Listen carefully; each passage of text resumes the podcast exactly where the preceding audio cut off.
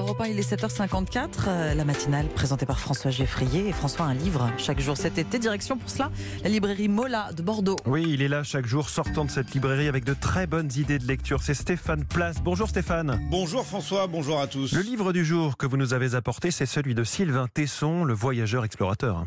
Lui qui tenait l'immobilité pour une répétition générale de la mort. Le voici en pleine montagne, à l'affût, sans bouger, aux côtés du photographe animalier Vincent Munier. C'est à l'invitation de ce dernier que Sylvain Tesson part en Asie, dans le froid des montagnes du Tibet, et dans l'espoir, c'est le but de l'expédition, d'observer l'insaisissable panthère des neiges. Le titre du livre qui raconte cette aventure d'un écrivain grand voyageur dont Sixtine de Beaufort, libraire chez Mola, reste une inconditionnelle. La Panthère des Neiges, c'est un, roman de Sylvain Tesson qui s'ancre dans la lignée de ses précédents récits de voyage. Donc évidemment, Tesson, qui est toujours partant pour toutes les aventures, accepte, mais c'est une expérience très particulière pour lui, car il s'agit pas de vivre les choses à fond, dans la rapidité, comme il le fait à chaque fois. Là, c'est vraiment l'expérience d'un affût. En fait, cette Panthère des Neiges, ils vont l'attendre pendant des jours et des jours, sans savoir s'ils vont la voir un jour ou pas. Alors euh, pendant ce temps, ils vont voir des choses magnifiques, ils vont voir des yaks, euh, des faucons, il y a toutes sortes d'animaux euh, rares. L'écriture très puissante de Sylvain Tesson, qui par ses métaphores, ses comparaisons, nous permet de nous représenter parfaitement l'univers dans lequel il est, et aussi bah, toutes les références euh, littéraires dont il émaille son récit. Ici, il fait beaucoup appel à la philosophie chinoise, qui a une sorte de mystique qui s'empare de nous. Quand on lit ce roman-là, on attend comme lui la Panthère des Neiges comme une divinité. Et dès l'avant-propos, Sylvain Tesson reconnaît qu'il s'est interrogé. Moi qui